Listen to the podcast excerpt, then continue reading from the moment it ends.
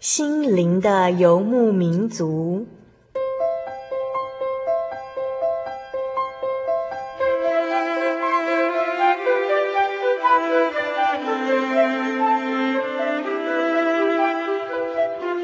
在这个谁都不管谁的后现代社会里，每个人的心灵都是游牧民族。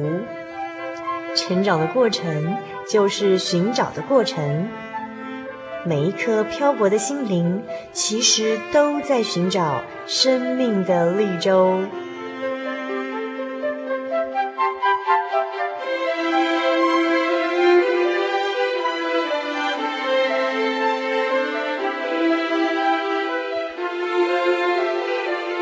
本节目由真耶稣教会台湾总会制作。欢迎收听。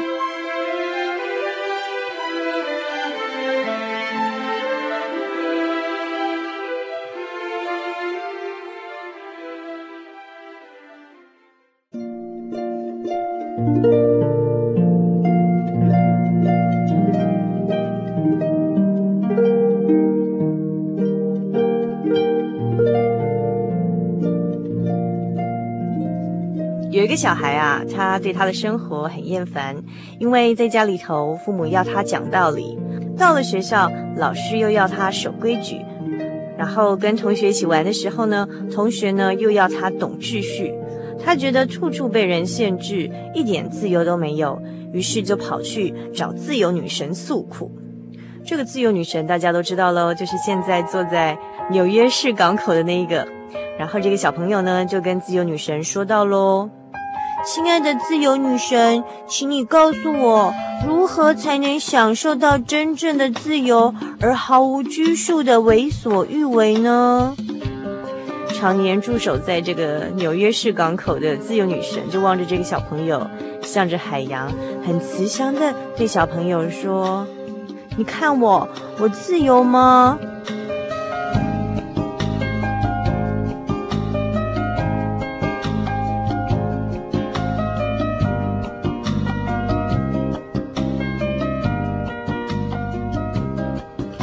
现在收听的是《心灵的游牧民族》节目，我是主凡，又来到了我们每个星期一次在空中相会的时刻喽。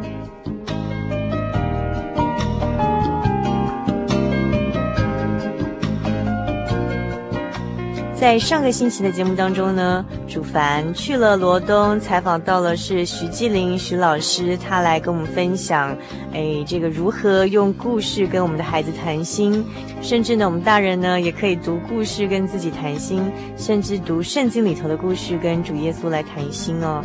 那么，呃，这个徐老师他也是国内绘本教学的先驱，那么但是今天呢，他要跟我们分享的故事哦，不是别人的故事，而是他自己的故事。那么今天稍后在节目中，他将跟我们分享漫步彩虹道。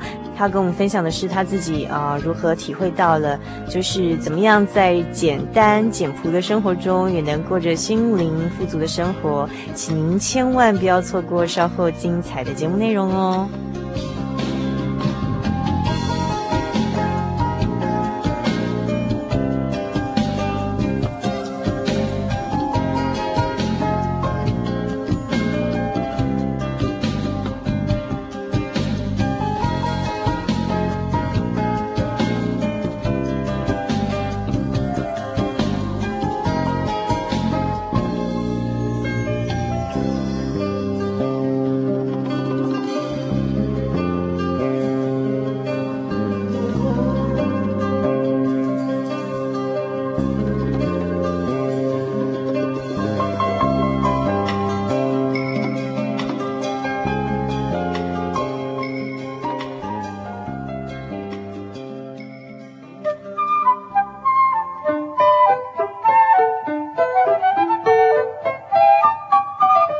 人生的舞台上不断上演着不同的戏码，小人物的悲喜，没有镁光灯的围绕，也没有众人的注意，但他们用尽心力演出自己。或许您将在他们的生命故事里头看到自己。小人物的悲喜。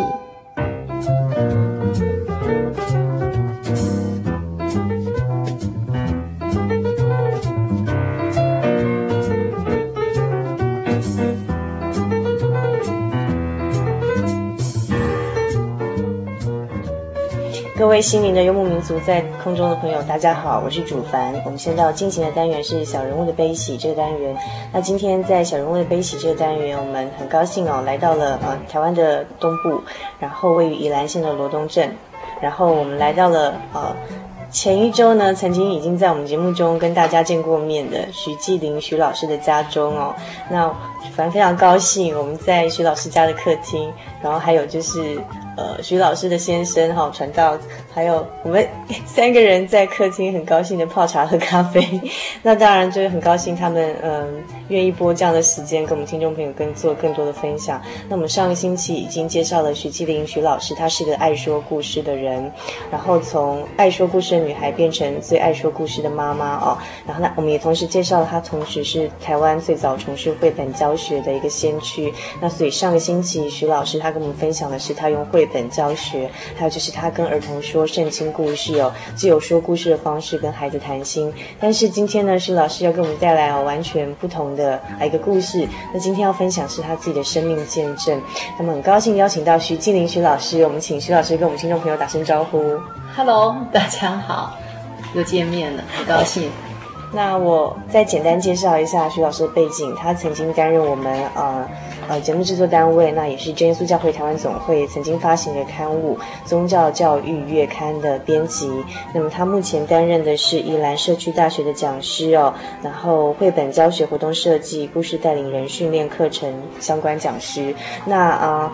那他著作的《跟孩子说故事》，那还有就是《亲子桥在你手中》、创意阅读写作最好的朋友等等著作。那今天这个呃徐老师他要跟我们分享是他自己的生命见证。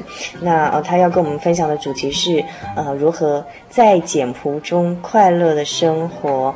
那呃我想请问徐老师，为什么今天想跟我们分享这个主题？嗯，那是因为我觉得。没有很多钱，嗯，不大富大贵，也是可以快快乐乐的过日子。嗯哼，我想这是因为徐老师自己有亲身的体会，对不对？嗯哼，我在这边再附带说明一下，就是嗯。徐老师他同时也是一位传道娘，就是先生担任传道的工作，然后所以就是我们在教会里头就称呼为传道娘，那就相当于其他一般教会所说的牧师跟牧师娘哈这样子的一个身份这样子。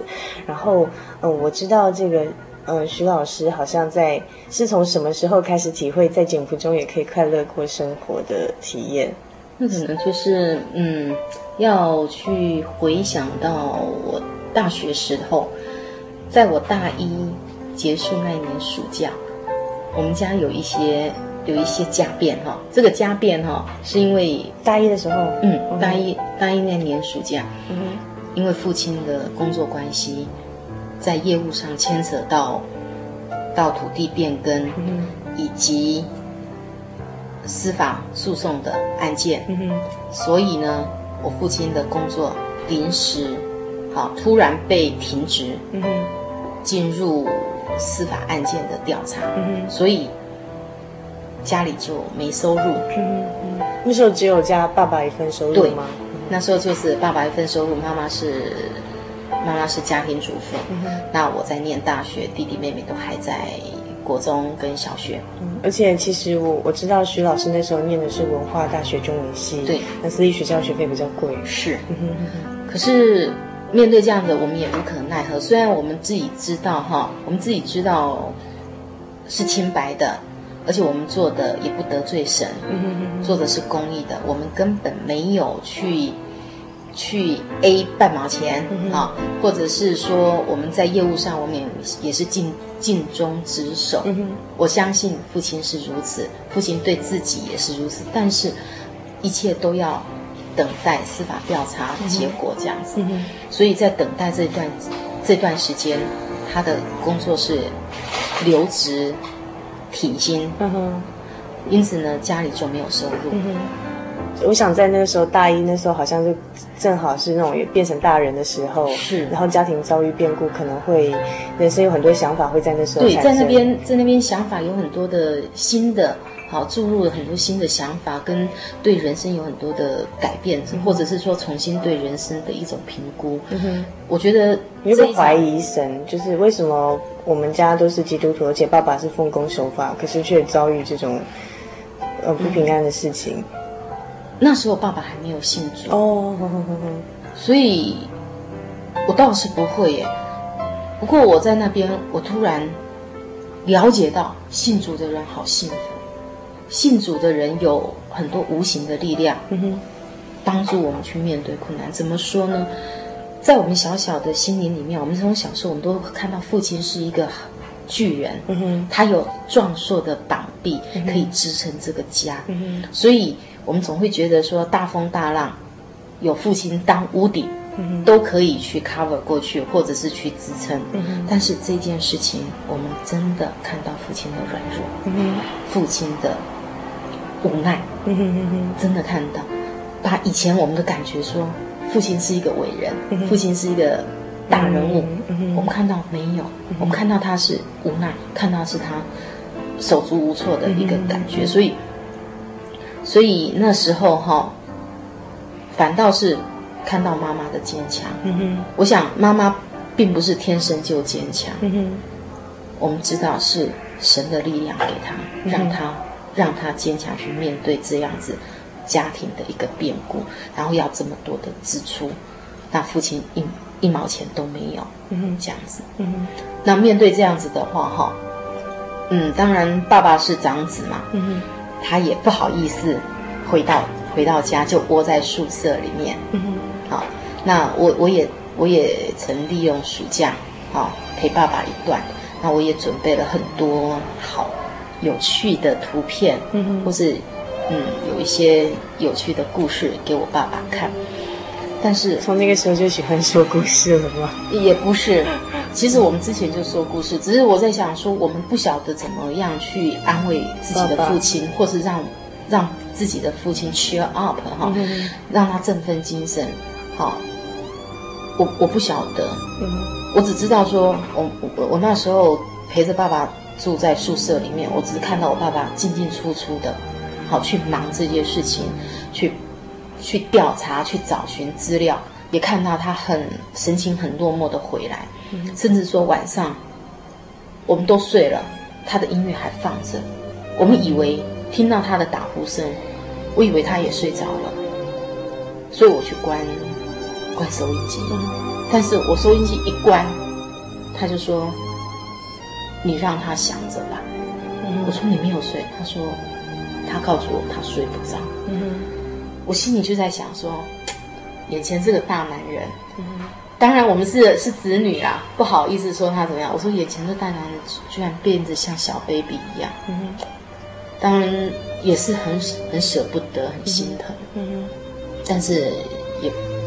也不晓得该说什么哈，那有有一次他也从外面回来，我就收集了收集了很多的那个简报，嗯，好，那个童话短路，那很好笑，常常会让我开怀大笑的那童话短路，我就想说让我的爸爸看一看，他平时他是很乐观、很幽默的，也许看一看就会笑一笑哈，嗯，嗯，可是他翻一翻，他拿给我，他说啊，你收着吧。我没心情看，嗯，心情真的很简单的几句话。他说我没心情看，我就知道说他现在肩头上面的压力是多么的沉重。嗯、但是我觉得，我觉得我没有办法帮助他，我好像我只能够看到他这样子很软弱、很无助。嗯，反倒是说妈妈这边是很坚强。他说没有收入没关系，他开始去接一些手工艺，好一些工厂的加工，嗯，就开始做，甚至说他他会做一些传统的那个那个柜，好包子，他就做这些，就开始做小本生意去卖，好，就赚那一点点钱。妈妈那时候信主了吗？妈妈都信主，妈妈是从小信主，等于说妈妈是嫁一个未信主的一个先生，但是爸爸是一个毋庸置疑的奉公守法的一个好男人、好爸爸，他也爱家，也爱妻子，也爱孩子，只是他没有信主，这样子。那这是家庭的一个一个情况哈，当时面对的爸爸的反应跟妈妈的反应。那至于我这边哈，说实在，开学了，我必须去上。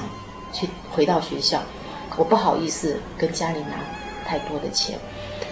说实在，爸爸爸爸这留职停薪，根本没有办法学费补助，嗯、所以要凑我这一笔这一笔注册费就已经很困难了。嗯、因此我的生活费不敢再多要，嗯、所以我那一年开始去打工。可是打工来讲的话，跟我们的上课哈就会有一些抵触。后来我觉得还是以课业为重，我总不希望说，嗯。父母亲又因为我们的课业，他已经为这个这一个官司已经够烦够沉重，嗯、我不想他再为我的课业超烦超烦。对，所以我只好好好的读书。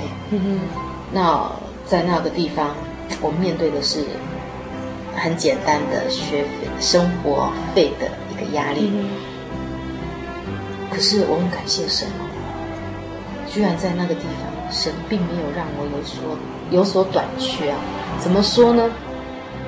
打工不成，那只好写稿，好，就写了一些一些稿件。所以从那时候开始写作吗？对对对，从那时候开始。哦，原来写作的能力是那个时候磨练出来的。这 倒不是，呃，从那时候领会到哦，原来写稿投稿哈，赚了一些稿费也很不错哈，或者是帮人家整理一些文案。好，赚了一些一些稿酬，嗯，就是靠着很微薄的稿酬，好，我们可以可以让我们的生活哈一点点小小的补贴，这是一个我们的生活，就是在那一年里面哈二年级那一段时间。那其实我大学的成绩虽然在班上是前几名，但是还不至于说到第一名、第二名，我们的成绩就是。就是中上，嗯，可是我我觉得很纳闷哦。二年级当我们申请奖学金的时候，办理这个业务的人他说：“你的成绩才八十五点多，这个奖学金不好申请呢。这个奖学金通常都是班上第一名的，嗯而且你们你们这一科系有两组，嗯嗯嗯，换句话说，将近一百人，你有可能第一名、第二名吗？除非第一名。”他不申请更多，放弃这一个奖学金，然后去去接受另外一个比比这个额度更高的。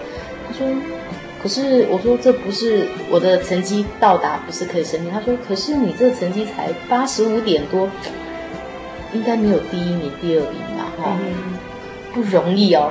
承办业务的人这样跟我说，没有关系，那试试看，试试看。”好吧，我就姑且去试试看，也尝试了各种哈，只要我曾经能够达到的，我就去申请奖学金。那时候，呃，因为因为八十五分哈，也很容易的去申请徐氏宗亲会的奖学金，嗯、上下学期一万块，嗯、所以上学期就五千块，下学期五千块。那还有其他小额的奖学金，那这个这个算是教育部比较金额比较高的哈，我不晓得能不能申请到。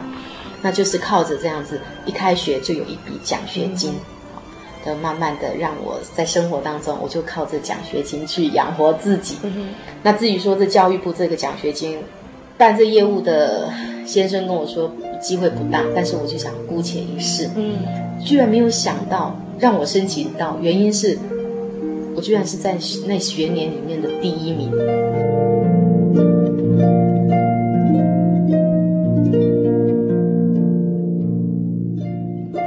我们在那边吃哈，是吃的非常的省，那也有很好的朋友哈，他知道我们的情况，他也能够体谅，他就会要我说，那我们一块去去吃饭，嗯好，所以我我跟他朋友三个，我们三个就一块去，我们各点两样菜，嗯半碗饭，但是三个人就有六样菜，嗯然后我们在教堂，我们三个人一起去分享。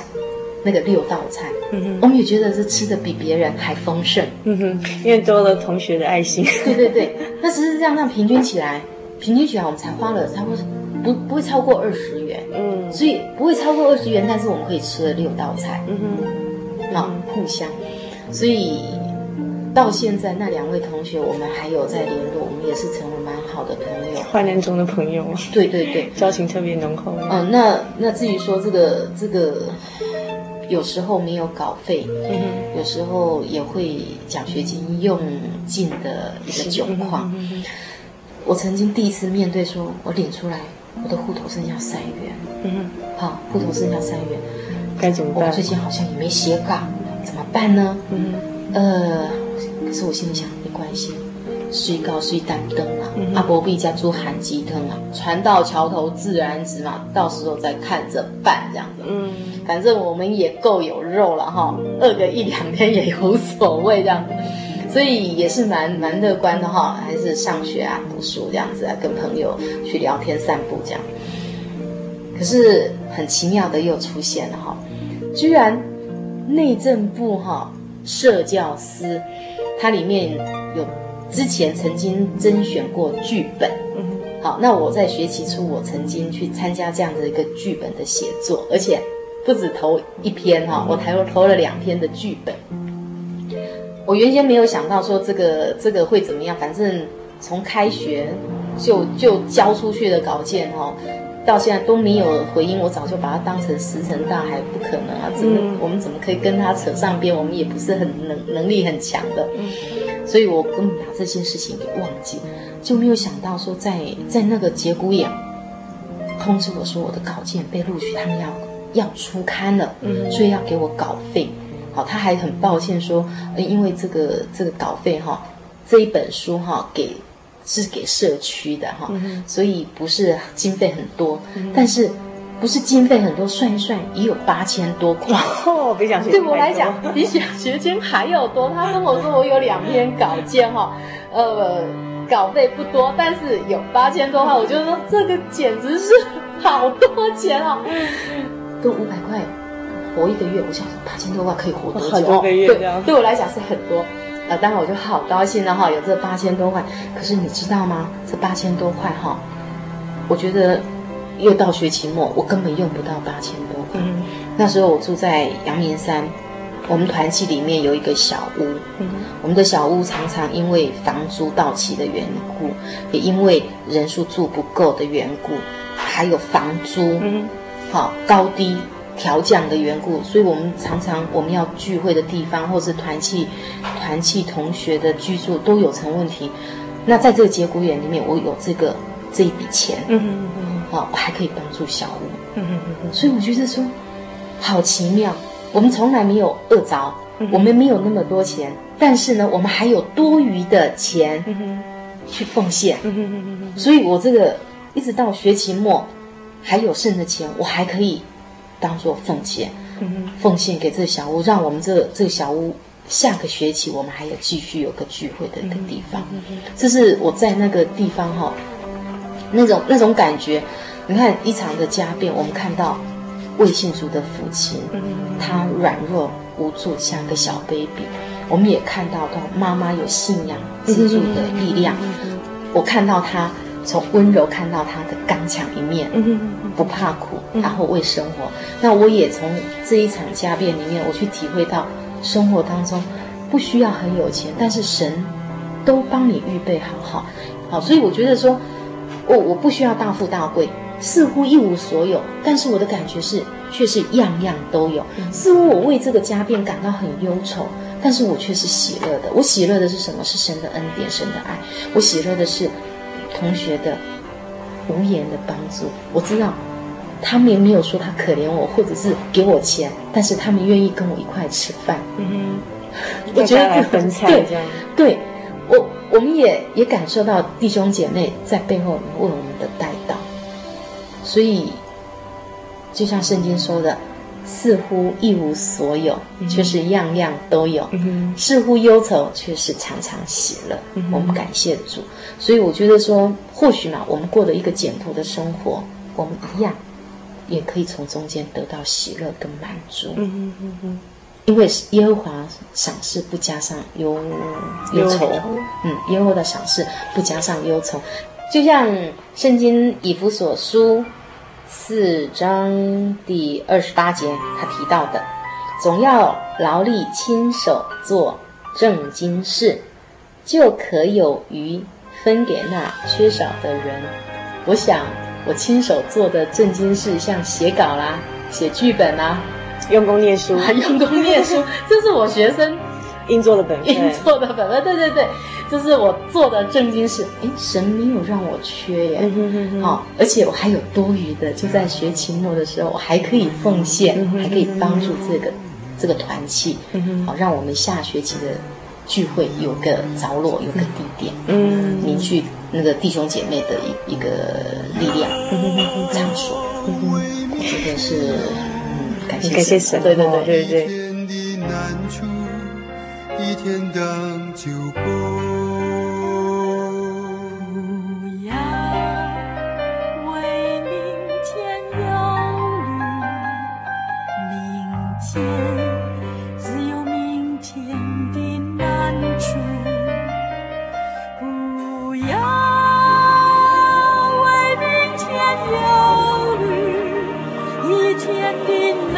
主。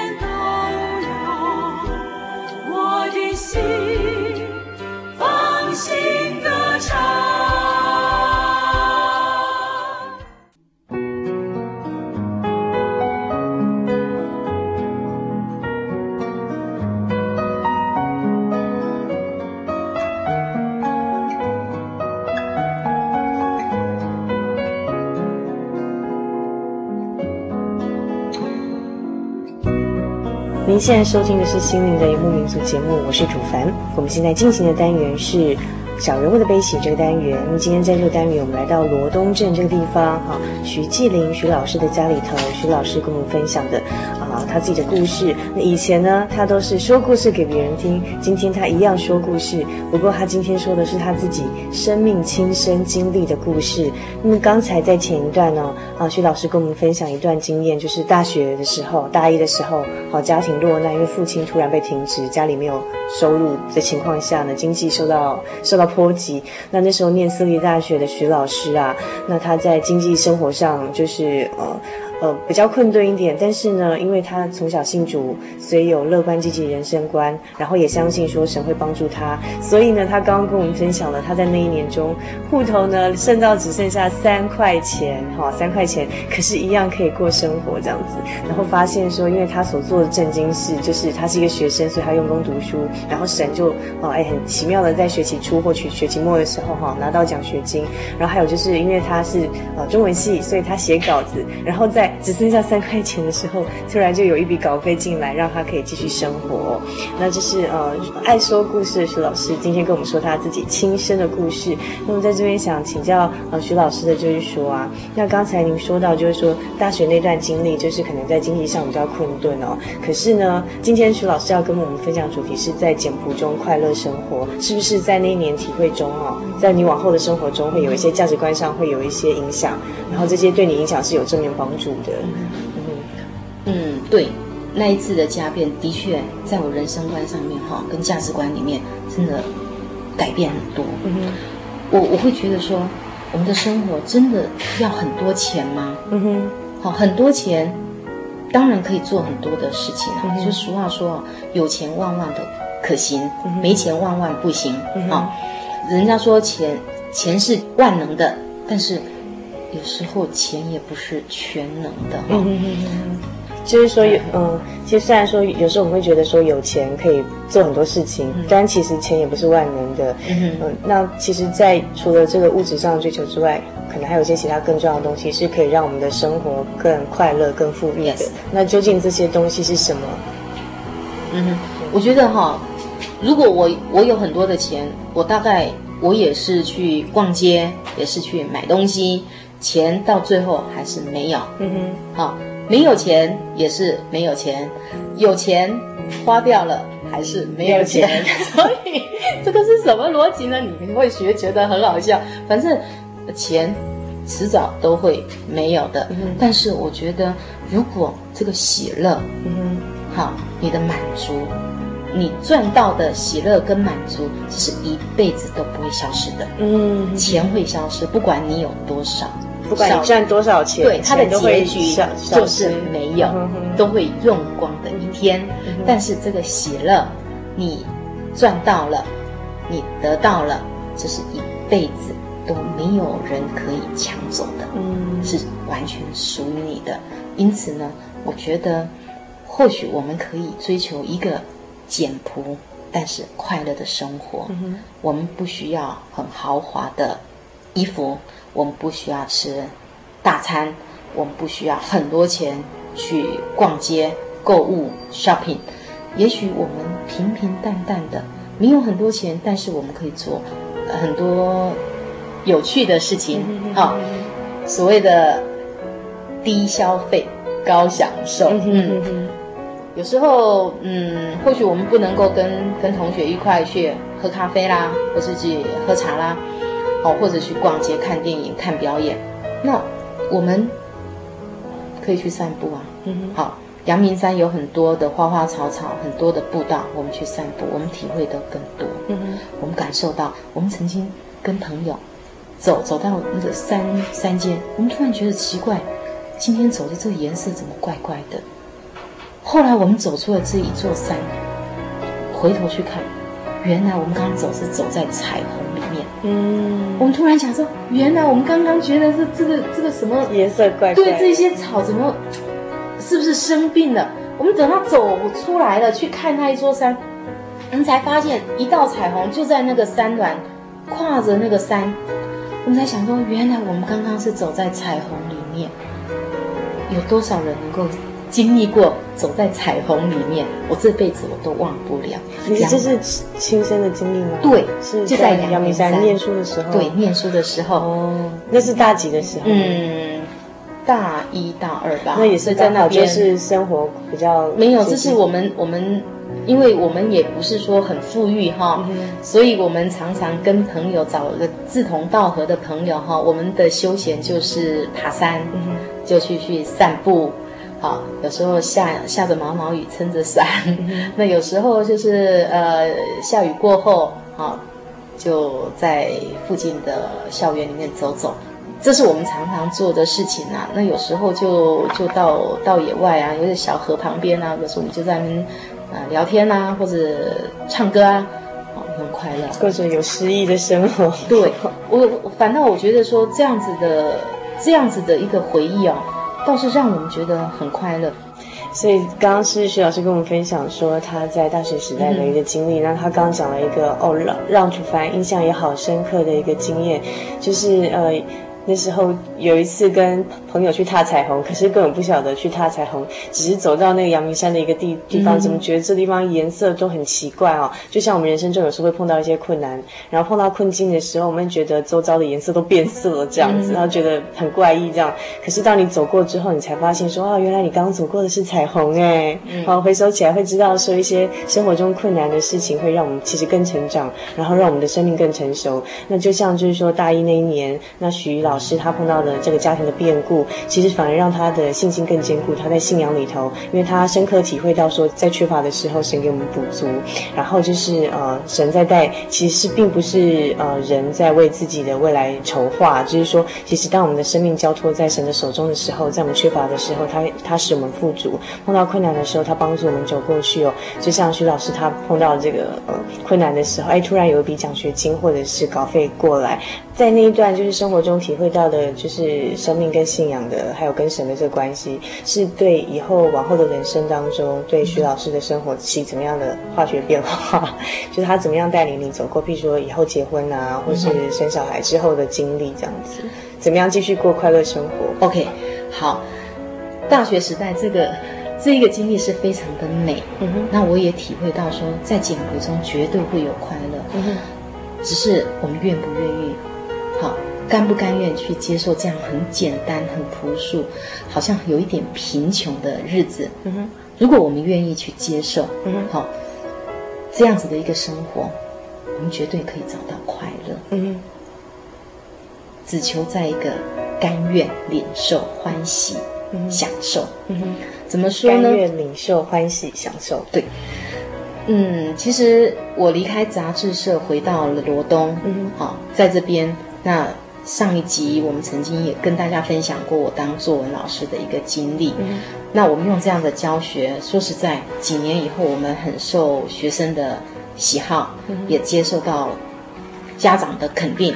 那我们的我们的名气就慢慢的响亮，在宜兰这个地区。那接着就有很多的补习班，也希望我们去他们的补习班开课。嗯，但是我一个一个想法，我们要开课的话，就是不要跟聚会冲突，嗯，不要跟我们孩子相处的时光冲突，我尽量去避免。尤其我们都知道哈，小学生的放假，哦，或者是才艺班的黄金时段，一定是周三上半天课的下午。嗯。好，这是补习班才艺教室的黄金时段，再过来就是星期六，嗯哼，因为孩子都放假，嗯，家长都有空，嗯，这个是学习各项才艺补习的黄金时刻。但是，我一个很大的坚持，我再怎么样，我希望不要在星期六去接这些 case，嗯哼，好。那因为星期六是我们教会安息日的聚会，对，嗯、安息日聚会啊、呃，一个礼拜，我们辛勤的工作，从第一天到第六天，这是很难得，第七天可以让我们休息，这神所赐福的日子，这么这么喝康的代志，我们为什么不去享受？要每天很辛勤的工作呢？所以我就嗯，我就在礼拜六，说实在。这种坚持哈，还需要很大的征战。好，怎么说呢？呃，有很多的补习班，他都会邀请我。嗯，当然，他们也会很诚恳的跟我们说：“哎，你在礼拜六开课。”甚至他有用很高的钟点费来吸引我。但是，感谢神，嗯，安息日的福气，好，安息日的快乐，让我赢过这一个。嗯，我为什么会说安息日是一种快乐的？我每次星期五，说实在很累，每次回到家就差不多七点多。我回到家，但是哈、哦，当我开着车子从宜兰回来，我星期五的晚上确实非常的喜乐。为什么呢？因为隔天就是礼拜六，安息日。换句话说，其实对我来讲，礼拜六我并不轻松。嗯，早上聚会。下午就带儿童的聚会，跟儿童讲故事。对、嗯，那结束之后，我们还有青少年的团契，嗯，好，就是一些国中生跟高中生，嗯、我们有时候也是参与这样子的一个活动。那这样结束也是六七点啊。嗯，可是我我甘愿。嗯，我觉得这个带给我非常多的快乐。我看到孩子们在教会里面，嗯，好，广场里面跟其他的孩子们互动，游戏。那种喜乐，那种笑容，我我很陶醉。一些孩子们游戏的情景，听他们的那种笑闹声，我也很陶醉。去听大孩子们的心声，去跟他们分享生活中的点点滴滴。这个东西是一直吸引我的。那再过来，我们也遵守神的诫命了。好，安息要调转你的脚步。要歇了你手中一切的工作，嗯，你就把自己的心放下来了，嗯，你难得的一种清闲，为什么不在教会里面？嗯，好，为什么不去，呃，去听听神的话语啊，去祷告啦，去唱诗，就过一个很 easy 的一天哈，嗯，这个是是很吸引我去做，那我也一直很坚持，一直鼓励自己，嗯，不过有。有一些老板们哈，他们会觉得我们很很难搞定，哦，或者说很很没有办法去理解我们这样的一个坚持，所以他们会存很多的很多的问号在我们这个举动上面。但是我没有去 care 这些事情，因为我知道，我清清楚楚知道我在这个地方快乐，我也从来不会想到说我在这一天，假使我多赚了这些钱，我可以为我自己的生活带来多么多的改变？我不认为，因为从过去这样的经验哈，我是很深刻的体会到哦，不必赚多钱，也不必大富大贵，但是你生活的安排，好，你追求快乐，那这是一种真实的心灵上面的喜乐最重要。所以有这样子的一个想法，况且。有这样子一个以色列民，好出埃及，在旷野，神用玛瑙养活他四十年，多收的没有剩，少收的也没有缺，这样子的一个一个逻辑思考模式哈，这已经在我的生活跟观念里面根深蒂固，所以我觉得我要追求属灵的喜乐，我我不一定要这么多的钱，好，所以我就一直都是。坚持着，我礼拜六就没有接课程。嗯、虽然它有这么多的吸引力，那我我这样子坚持。呃，有一次哈，有一个老板他就跟我说，他说你的坚持真叫人羡慕。他说你这个坚持，为什么呢？对，我也很纳闷，他为什么会这样很感慨的跟我说，你的坚持真叫人羡慕。我后来我询问之下哈，跟他聊天之后，他说。在他的生活里面，他有很多的没有办法坚持，嗯、所以他觉得他过的生活很累。他有很多的学生，有很多的课业，啊，很多的课程，啊，甚至说也有也有很无奈的应酬。嗯、哼所以他的生活就像陀螺，跟他转来转去，转来转去，哦、忙碌他没有没有一个可以自己休息，属于自己时间。嗯哼。好，属于自己的一个一个空间呐、啊，嗯、所以他就说我我们这样的坚持让他很羡慕。嗯、我们有一个空间，完全跟我们的工作完全是是两码子的事情，嗯、然后就到这教会。嗯、所以在这个地方哈，哎，我就坚持着星期六好守安息圣日，然后去享受属灵的快乐。嗯、那一方面的话哈，也相信。神绝对不会短缺我们。嗯、怎么说呢？呃，这一段时间哈，其实从我们生完了孩子哈，回到了宜兰啊，有了自己的家庭，有自己的孩子，我们在面对工作、教学、教会的服饰工作上面，有蛮多的。那还有一些，我们买了属于自己的房子，有房屋贷款，这个贷款还蛮高额的。但是面对这样子一个生活，经济的一个挑战，好一个压力，可是我们也还相信，我们也相信神给我们的绝对够用。嗯哼，好，我们也相信生活虽然面对经济压力，好，因为买了房子，我们大家都知道，买了房子，经济压力就来了。嗯，可是我我还是很乐观的去面对。嗯，我现在需要的是这么多，神一定会帮我预备这么多。够用就好。好，今天非常谢谢呃徐老师给我们做的呃从简朴中过快乐生活。他用他自己亲身的故事哦，他是一个爱说故事的人。那今天他很真诚的分享，说他自己的故事给我们听。那我们从他的故事中会发现说有几点哦，有几点过快乐生活的秘诀。第一个是徐老师告诉我们是呃。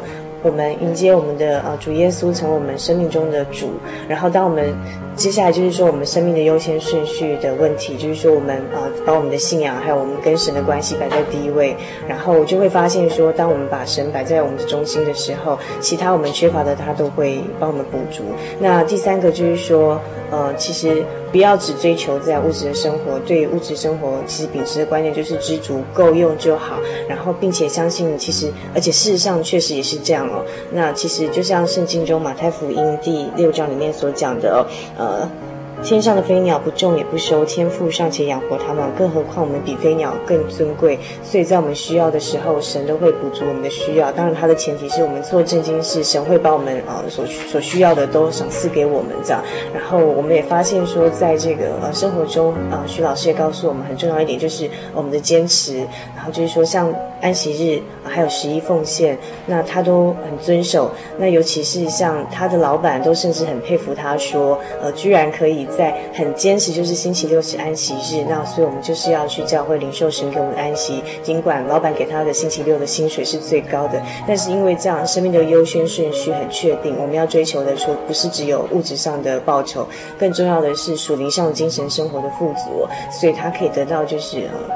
在简朴中过快乐生活的秘诀，然后甚至到后来他，嗯先生现身当一个传道，那他必须要去呃接受担任一个传道娘这样一个工作的职分，在一般人眼中看起来是呃比较缺乏、比较辛苦哈，是必须要牺牲奉献的。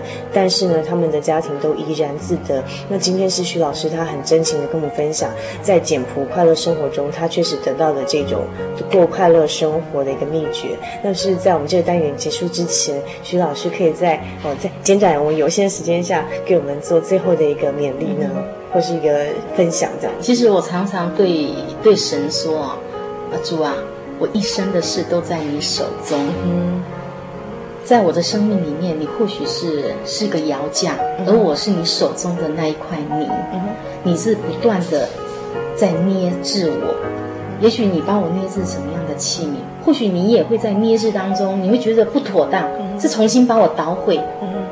可是我相信，我在你手中，你会再帮我捏造其他的器皿。所以你不断的给我训练，不断给我考验，然后我知道我在你手中，你会把我制造成你所需用的合用的器皿，去做你你想要我做的事。好，非常谢谢徐老师，他最后给我们做的这个分享，我觉得主凡听到都觉得蛮造就、蛮感动的，这样。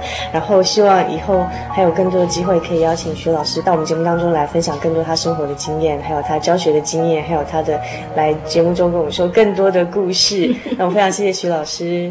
You spoke the words and all the worlds came into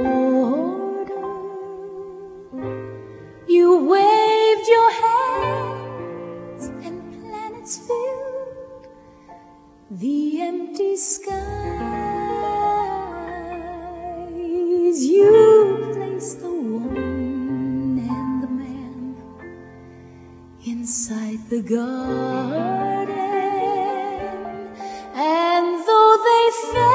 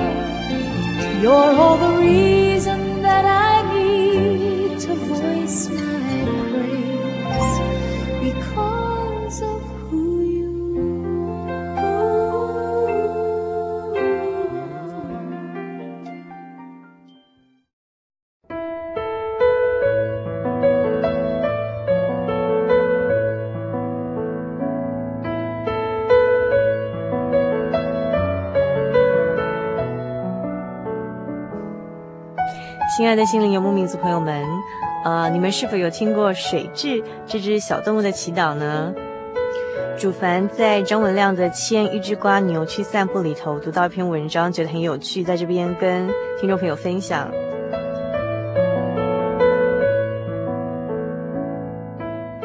有一天呢，这个水蛭啊，它跟主耶稣的祷告内容是这样子的：主耶稣啊，如果我有一个蜗牛的壳就好了。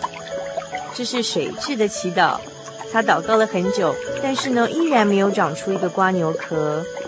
也许主耶稣他很爱蜗牛，不爱水蛭。有一天，主耶稣向水蛭显现，主耶稣带水蛭到草地边，那么水蛭呢就看到了一只蜗牛在草地里头祷告，然后他听到这只蜗牛的祷告内容是这样子的：主耶稣哦，如果我有一个乌龟的硬壳就好了。”水蛭气得大叫：“你有个瓜牛壳还不满足？我连个瓜牛壳都没有呢！”主耶稣又带水蛭到池塘的旁边，有一只乌龟正在池塘的旁边做祷告。然后水蛭听到这只乌龟它祷告的内容是这样子的：“如果我的壳啊能像寄居蟹的壳，可以换来换去就好了。”水蛭这时候才突然领略到，哦，原来还有比瓜牛羡慕的壳还要更高级的哦。主耶稣又带水蛭到海滩旁边，有一只寄居蟹在海草旁边祷告。水蛭听到这只寄居蟹的祷告内容是这样子的：主耶稣啊，如果我的壳能像骑摩托车的人所戴的钢盔就好了。水蛭这个时候又领悟到了。哦，原来这样的祷告才是最高级的祈求哦！主耶稣又带水蛭到了摩托车店的旁边，一排排的钢盔就放在那儿。水蛭爬上去，东看看，西碰碰，发现这个最高祈求的实现呢，只不过是一片的冰冷、全无生命迹象的头盔哈。所以水蛭就咕噜地说道：“实在看不出有什么好呢。”忽然呢，一切都清楚了。水质改变了他的祷告内容。他说：“主耶稣啊，如果你就是我所欠缺的保护，那就可以了。”至今，水质仍然没有壳，不过水质微笑了，因为水质有一个最棒的保护。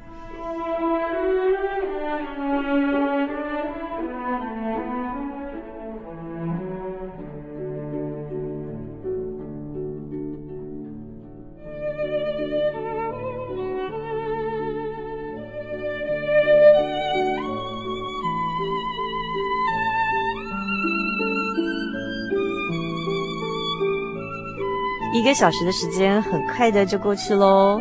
最后，主凡要跟大家分享的圣经经节是《箴言》第十九章第二十三节：“敬畏耶和华的得着生命，他必恒久知足，不遭祸患。”祝您今晚有个好梦，我们下个星期再会喽。